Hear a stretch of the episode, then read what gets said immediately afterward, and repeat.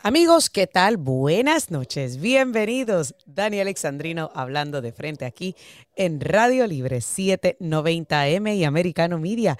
Gracias a cada uno de ustedes por decir presente en esta conversación.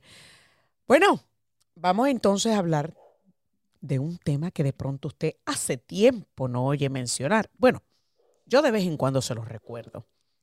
Y es, eh, fue justa o fue infundada la investigación a Donald Trump?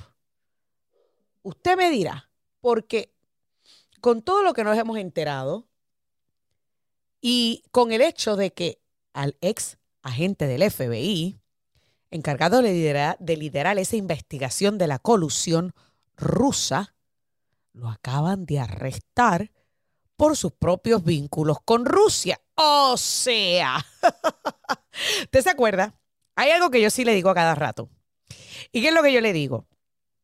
Cuando usted escuche a un demócrata culpar a un republicano de algo, délo por sentado. Tenga casi la certeza de que ya el demócrata es experto en la materia. Sí, señor. O sea, una y otra vez nos han probado que cada vez que acusan a los republicanos, ya ellos tienen el sartén por el mango bien agarrado y saben a qué nivel calentarlo para no quemarse. Sí, pero resulta que a este se le quemó. Pero vamos a escuchar este audio. This is a massive and shocking case, Lindsay. We're still going through the details of this news release from the U.S. Attorney in the Southern District of New York. But McGonigal was arrested over the weekend, we're reporting, and he's facing five counts related to business dealings after he left the FBI in 2018 with a Russian oligarch named Oleg Deripaska. Uh, who he had some role in investigating while he was inside the FBI. So Oops. Cazador casado. El león juzga por su condición.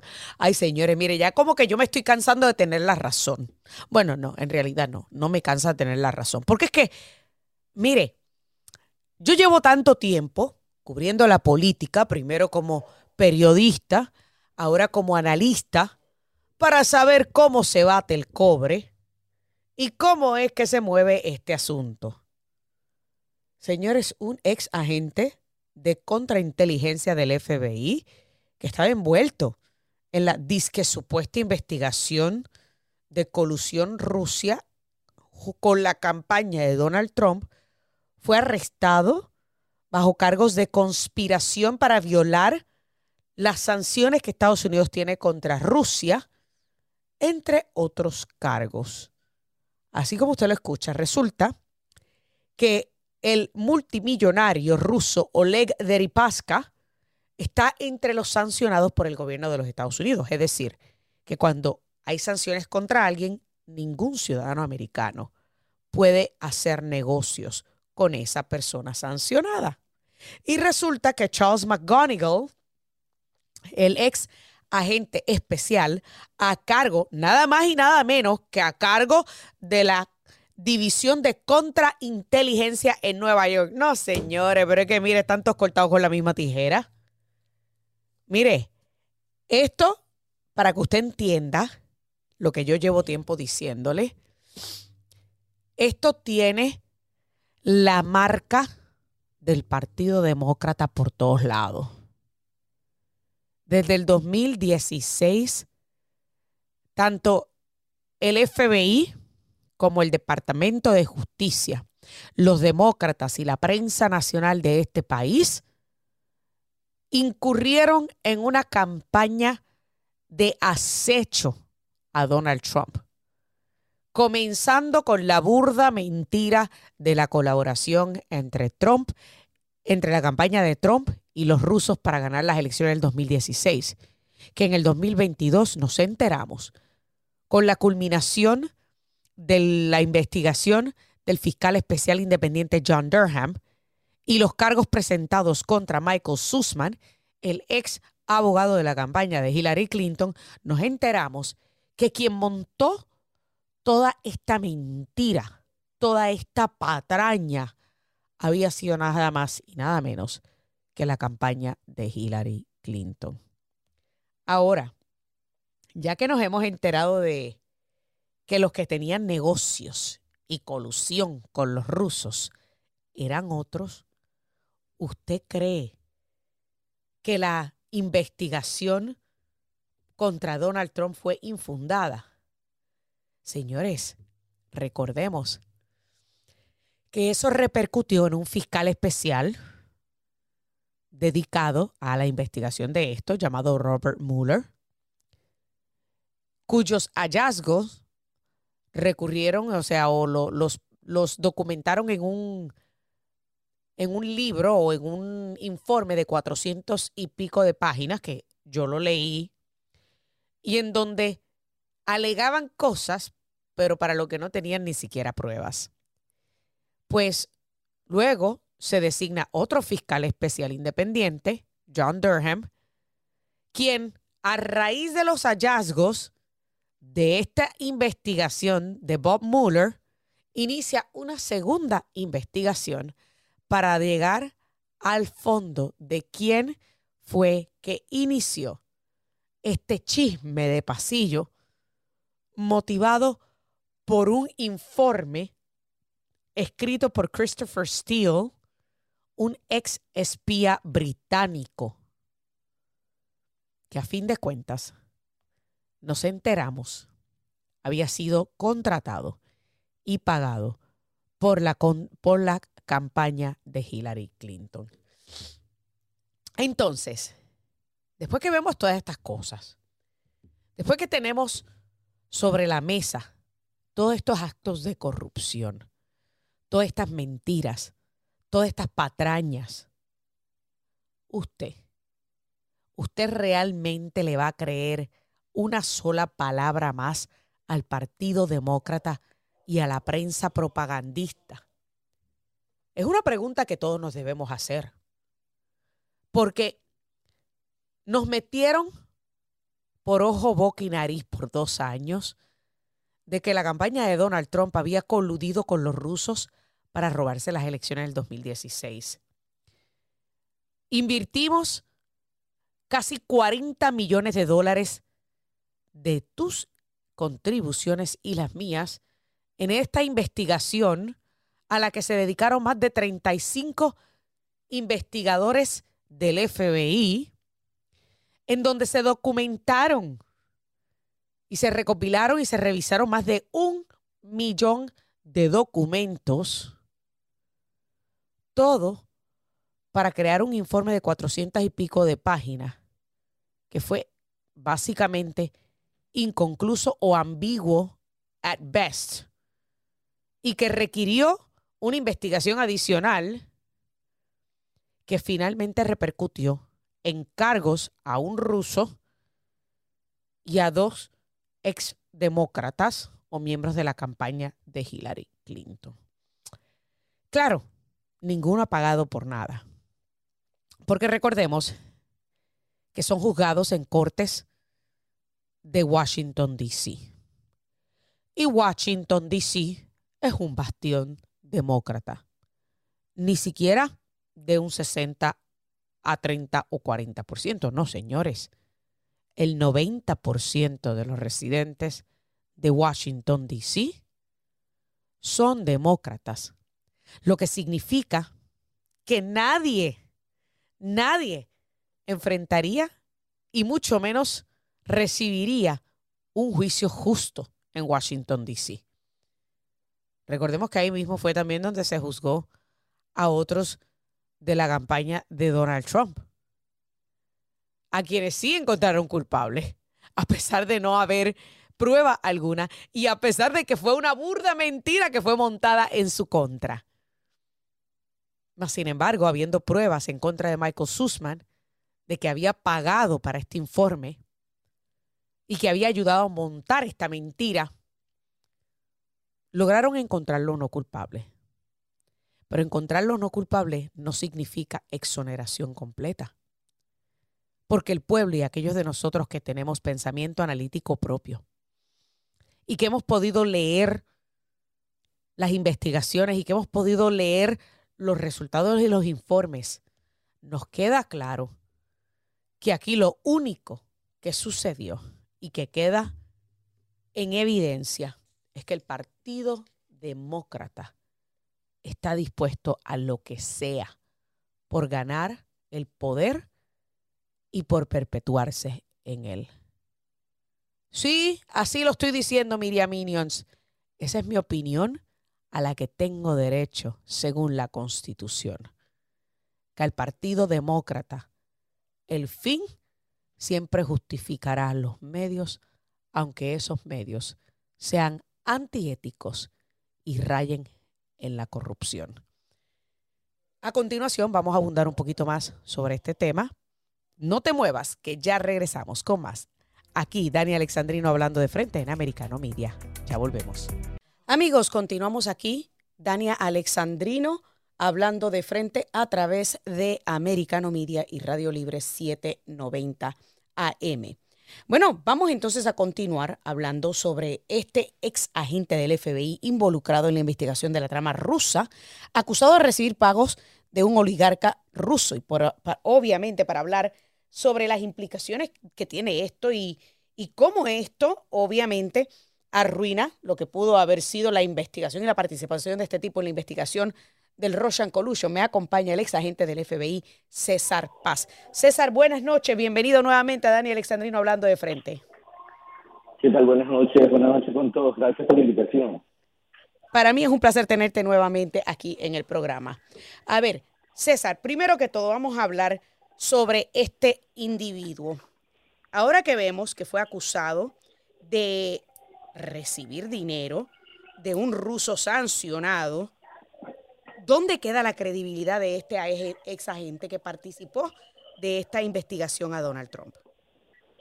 Mira, gracias por la oportunidad de hablar de esto. Permíteme, por favor, decir algo antes de contestar tu pregunta. Claro. ¿Por qué ustedes son, por qué ustedes son los únicos, en estos últimos días, cuando salió esta noticia, por qué ustedes son los únicos que están subrayando no solamente el hecho de que este agente ha violado la ley, ¿okay? pero que al mismo tiempo fue el señor James Comey, ex director del FBI, quien puso a este agente como jefe de la sección de, de contrainteligencia de la ciudad de Nueva York o de la división de Nueva York, porque el resto de las otras emisoras o de los otros canales, eh, sean digitales o no, no subrayan ese hecho. El señor Comey está completamente desaparecido y ni siquiera se lo puede localizar para comentarios. eso es fácil, porque aquí César, y disculpa, te voy a aclarar eso, porque aquí somos el canal, el medio, donde vamos a ponerle todos los lados de la historia que otros le ocultan a nuestros amigos con tal de manipularlos. Pero adelante, a ver, tu opinión sobre esto. En primer lugar, eh, bueno, ya dije que, que este señor, que, se llama Charles McGonigal, fue designado por el ex director del FBI, James Comey, quien fue despedido por el presidente Trump eh, dos años después de que eh, él eh, había sido designado como, como director. Este, este agente, este jefe de la sección de contrainteligencia, cometió crímenes, supuestamente, claro. son las alegaciones que hace, cometió crímenes supuestamente cuando estaba todavía como jefe de la sección de contrainteligencia, porque había, eh, sin reportar al FBI, había hecho ciertos viajes a países diferentes y se había reunido con eh, oficiales de inteligencia o con dignatarios eh, de, de, otros países, lo cual es una violación de, de las reglas de seguridad no solamente del FBI, pero del Departamento de Justicia y del gobierno entero. Que dicho sea de paso, y quiero, y quiero que tú me aclares, César, porque la mayoría de los, pocos de los pocos medios que están reportando esta historia alegan que McGonagall, ay, ni me puedo pronunciar el apellido de este tipo, McGonigal, este, Charles McGonigal, el individuo, aparentemente ya había salido del FBI, de la, de la Indivisión de Contrainteligencia, cuando recibió estos pagos por parte del oligarca ruso, o sea, de Oleg Deripaska. Pero me pregunto, ¿habrá hecho él el contacto con Oleg cuando estaba en medio de esta investigación de Trump? Mira, él estaba justamente investigando a Oleg. Él estaba investigando a otras a otras O sea, que él lo estaba investigando. No, él estaba investigando cuando, cuando, estaba activo, él lo estaba haciendo y cuando estuvo activo, él recibió más de 225, aproximadamente 225 mil dólares en pagos eh, por eh, ayudar, por hacer ciertos tipos de trabajo con estas personas. De modo que eso es una violación de la ley. Eso es lo que alega la Fiscalía Federal. Ahora, después de que se jubila, él abre una empresa y empieza entonces a asesorar. Nosotros, ex eh, de retirados del FBI, podemos hacer eso, eso no hay ningún problema. El problema que reside en que él empieza a asesorar a los mismos blancos que él y otros agentes dentro del FBI habían estado investigando claro. en la época cuando él estaba activo. Ahora te pregunto. ¿Cómo afecta eso? Ahora, ¿cómo afecta eso? Dime. ¿Cómo afecta eso al, al caso del presidente Trump? En primer lugar, quiero decir una cosa. ¿Quién realmente estaba haciendo, entre comillas, esta colusión con los rusos? Donald Trump o con eh, mecánico eh, eh, la madre de eh, Lisa Lisa Page, correcto. Etcétera, etcétera, Ahora, ¿cómo puede afectar otros casos que él haya investigado? Pues puede afectarlo de una manera completamente destructiva, porque sabiendo que él estaba, ahora que se sabe que él eh, supuestamente estaba cometiendo estas infracciones de la ley y también violaciones eh, de regulación o, regulaciones dentro del FBI, la credibilidad de él eh, se pone en juego en cualquier corte federal, en cualquier corte estatal.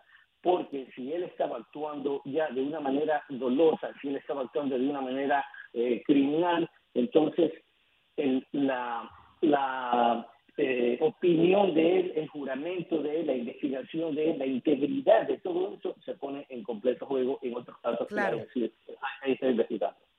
Pero, pero, y qué bueno que mencionaste a Comey, que mencionaste a Peter Strzok, que mencionaste a, Lisa Page, que mencionaste este, a, todos estos individuos que estuvieron inmiscuidos en lo, del Russian Collusion, en la mentira de la colusión rusa, pero bajo sus narices, uno de los suyos estaba inmiscuyéndose prácticamente en una verdadera colusión rusa y aceptando dinero de los rusos. O sea, esto no, esto no hace lucir al FBI y a todos eh, y toda la división de contrainteligencia y a todo lo que acusaron a, a Donald Trump no los hace lucir como hipócritas y como eh, verdaderamente mentirosos. No solamente como hipócritas mentirosos por haber vendido su conciencia, perdón, su juramento, su juramento a la Constitución por eh, un intercambio de publicidad, conciencia política, cuando el FBI por años se ha destacado, o sea, ha tratado de mantenerse completamente político. Y quisiera hacer un paréntesis. Cuando este problema salió hace muchos años, bueno, serán que siete años, ocho años, no recuerdo exactamente, cuando este, James Comey eh, eh, absolvió, prácticamente absolvió en público a Hillary Clinton y a su equipo. Yo hice un video, lo hice en español y, lo hice en inglés, pero el, video en inglés se, se, eh, hizo viral. Está en mi página de Facebook, bajo Facebook César Pajo César Pajo S.A. Se hizo viral ese, ese video y ahí yo destaqué, subrayé y pregunté una docena de preguntas que él, valga la redundancia, que el Senado le había preguntado a James Comey y no se lo preguntó, porque James Comey justamente había estado siendo, había sido asociado a grupos que estaban, o organizaciones que estaban apoyando a Hillary Clinton y a, ciertos eh, personajes socialistas de esa época.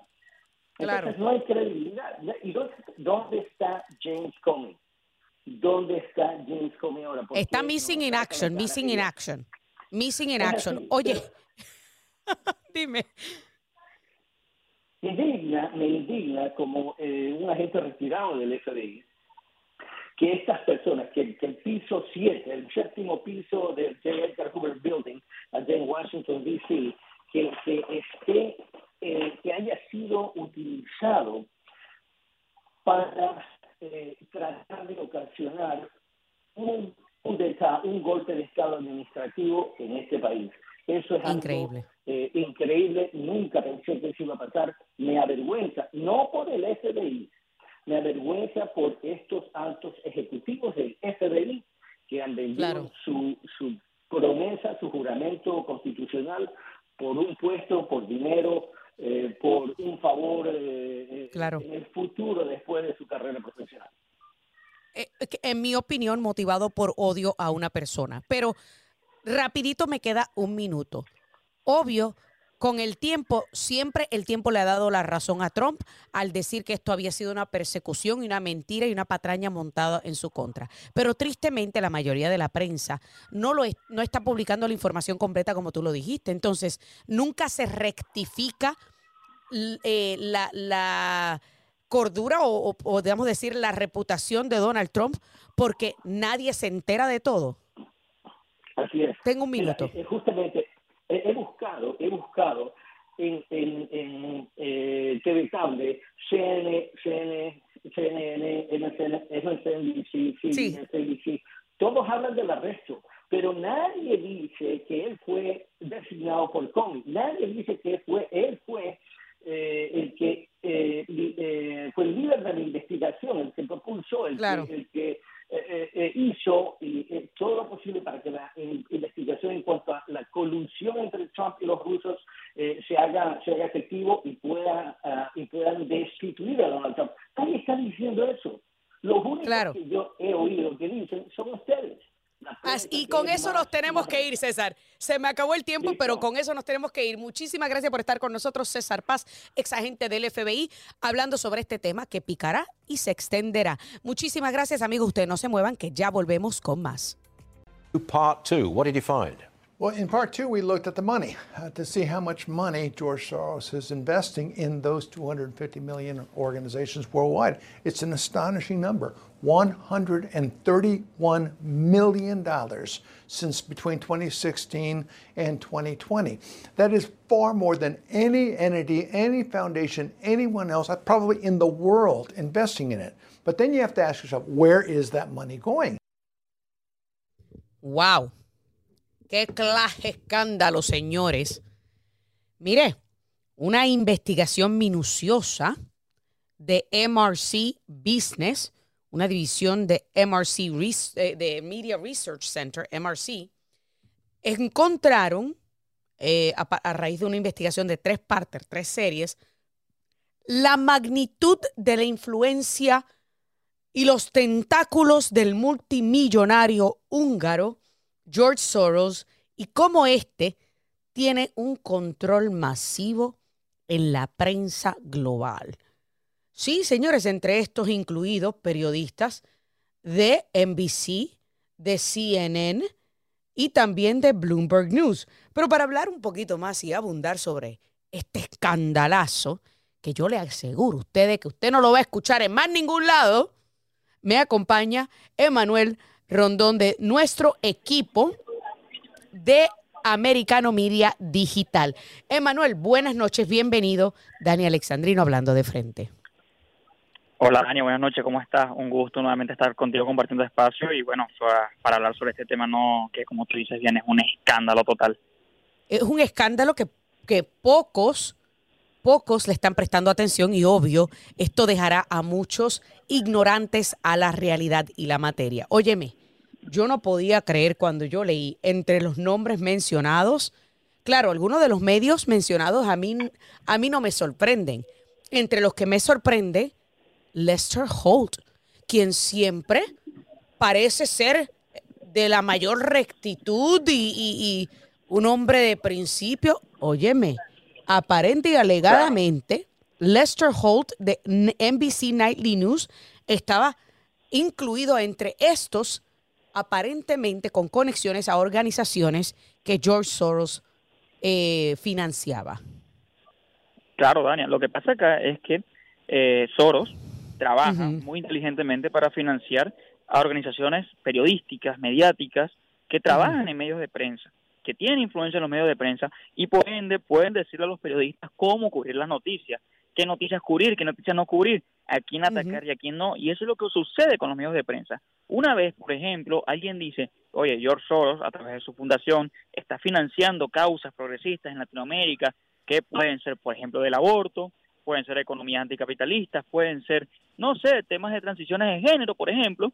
Y una vez tú dices eso, lo denuncias, ¿qué pasa? Aparece el New York Times, aparece Bloomberg, aparece NBC News, aparece cualquier medio liberal eh, con gran alcance masivo a atacarte y decirte que eres un antisemita. Y eso fue básicamente lo que acaba de revelar el Media Research Center.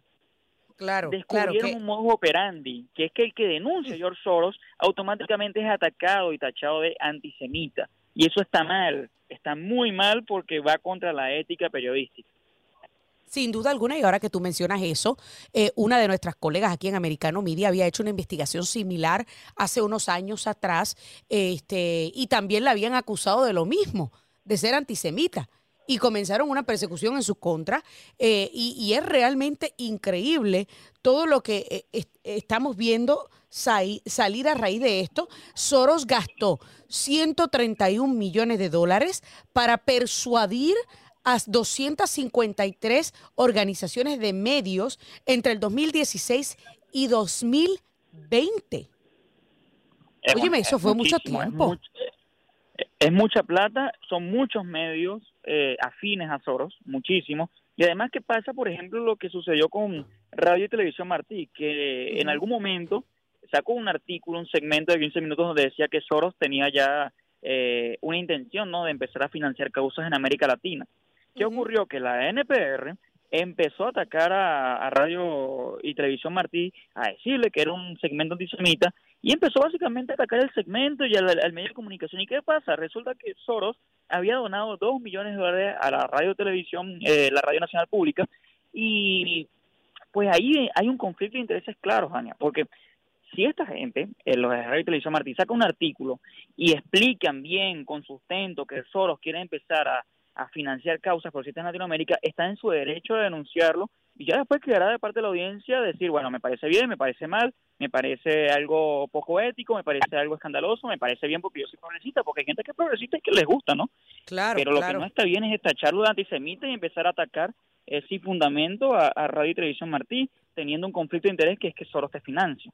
Atacar prácticamente la integridad de la persona, o sea, eh, porque el que tenga una opinión o el que dé unos datos no implica ni significa que sea anti X, Y o Z. Pero es interesante porque mira cómo, lo, cómo hicieron parte de, este, de este, esta manipulación o este desvío.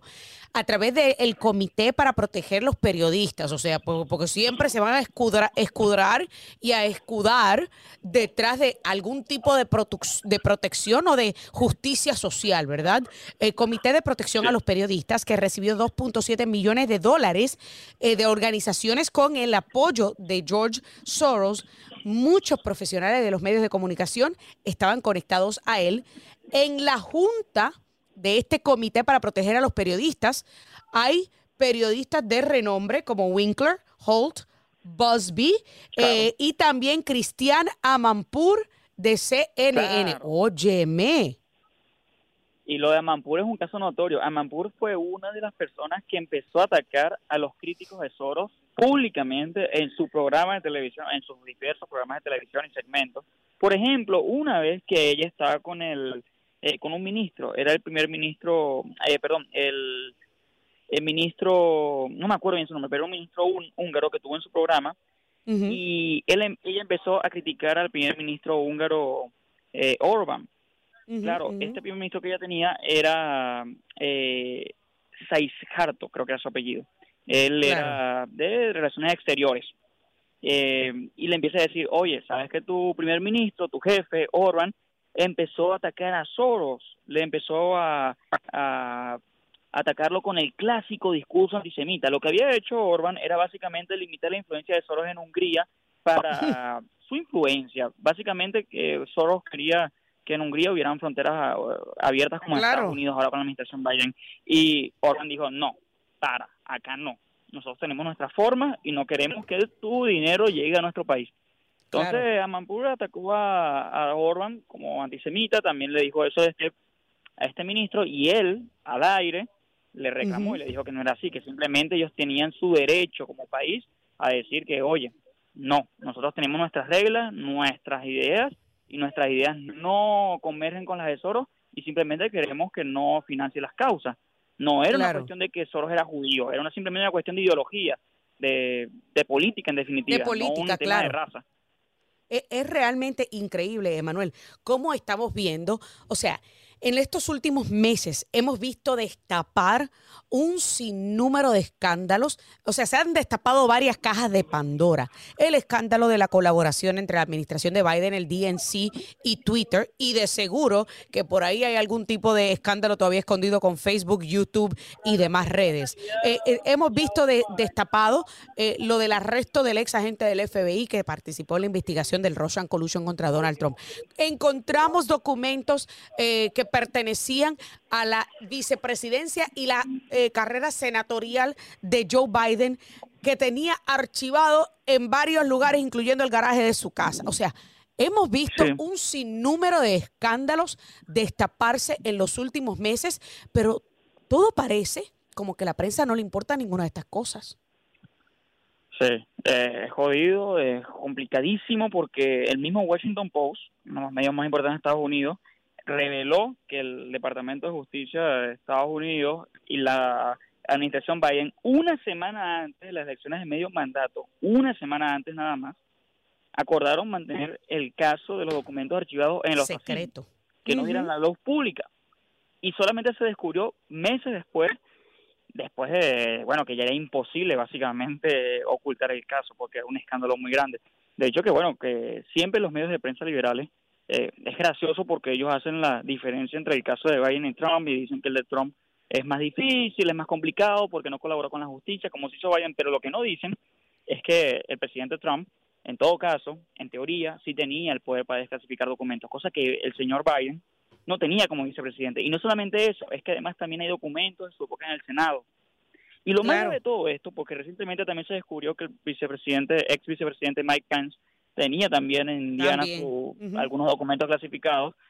No es tanto el hecho de tener los documentos en sí, que bueno, que se te pueden quedar por alguna, no sé, distracción, por claro. me quedan 30, me quedan 30.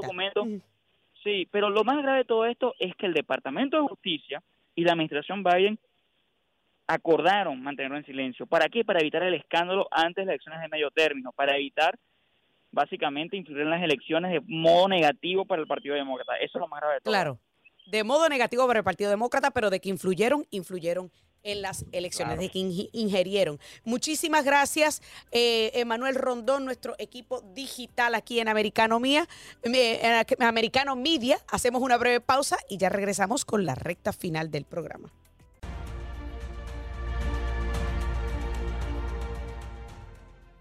We need Hispanic radio voices, television voices beyond what we hear in Univision and, um, of course, you know all the other ways that Hispanics get their media today. Um, so, what are we going to see with your organization? Well, we're going to see the end of uh, free speech and balance in Spanish language.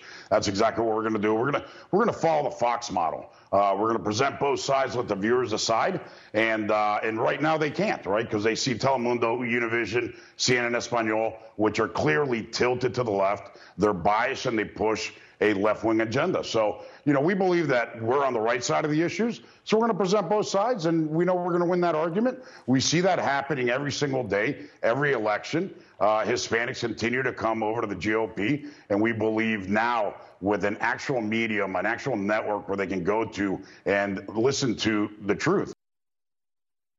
El matatán, señores, ahí escucharon al jefe, al jefe grande de, de el CEO, como se le conoce en inglés, el Chief Executive Officer de Americano Media, el hombre detrás de la creación de este medio hablando sobre, pues, la importancia, lo que vamos a representar nosotros.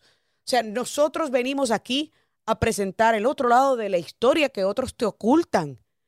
La, la parte de la historia que, te, y que ignoran contarte.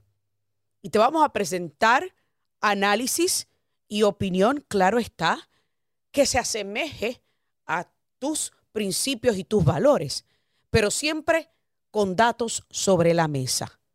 Nosotros nos encargaremos de que cada opinión, cada debate y cada noticia esté sustentada en datos. Porque al fin de cuentas, como yo a ustedes le digo constantemente, a los datos no le importan las emociones. Y por eso llegó Americano Media. Por ese vacío y ese imbalance que había en la cobertura mediática de habla hispana. Porque los latinos en este país estaban siendo constantemente manipulados y engañados. Porque lamentablemente otros medios ocultaban parte de la noticia, parte de la historia, aquella parte que de alguna manera u otra iba en contra de su narrativa o en contra de sus ideologías políticas. Y aunque aquí no ocultamos que tenemos principios y valores conservadores y cristianos, siempre nos aseguraremos de ponerte la verdad primero, de presentarte todos los datos. Y a fin de cuentas, quien juzga esa verdad eres tú. Tú, la radioaudiencia, la teleaudiencia, cuando finalmente comencemos en televisión, o los lectores que leen nuestras notas, tanto en Internet como en nuestras redes sociales. Porque nuestro compromiso es contigo, contigo hispanoamericano, contigo que estás orgulloso de tus raíces latinas, pero que no quieres vender tus principios ni tus valores ante esta debacle. Y que tú entiendes que estamos viviendo tiempos difíciles y en un momento en donde estamos en una batalla campal entre el bien y el mal, de repente prendes otro medio de comunicación y eres bombardeado con toda esta agenda progresista que busca también adoctrinar a nuestros niños, lavar el cerebro y eliminar a la mujer de la sociedad. Sí, señores. Porque un partido o un medio de comunicación que celebra, impulsa y motiva que un hombre usurpe el lugar de una mujer como mujer del año, es alguien que motiva, impulsa y celebra la eliminación del rol de la mujer en la sociedad. Así que aquí daremos espacio a, aquel que quiera disentir, a la divergencia. Daremos espacio a todos los puntos de vista, pero sobre todo dejaremos que seas tú que tomes la decisión de a quién le cree, porque ese es el verdadero rol del periodista. Y para, por ejemplo, poner sobre la mesa y el tintero el cuestionamiento de algunos que no les gusta mi opinión, que me dicen, ¿cómo te atreves a llamarte periodista? Bueno, porque lo estudié, lo trabajé y nadie me quita lo bailado. Pero a mí aquí y en mis otros programas me pagan para dar mi opinión. Y la opinión no siempre será popular y no siempre te va a agradar. Pero bienvenida sea esa divergencia. Porque en este programa, Dani Alexandrino te hablará de frente, sin miedo y sin pelos en la lengua. Pondré todos los puntos sobre las IES y cruzaré todas las T's y me aseguraré que tú siempre tengas todos los datos sobre la mesa para que tú llegues a tu propia conclusión. Yo te voy a dar mi opinión, pero la voy a sustentar con datos.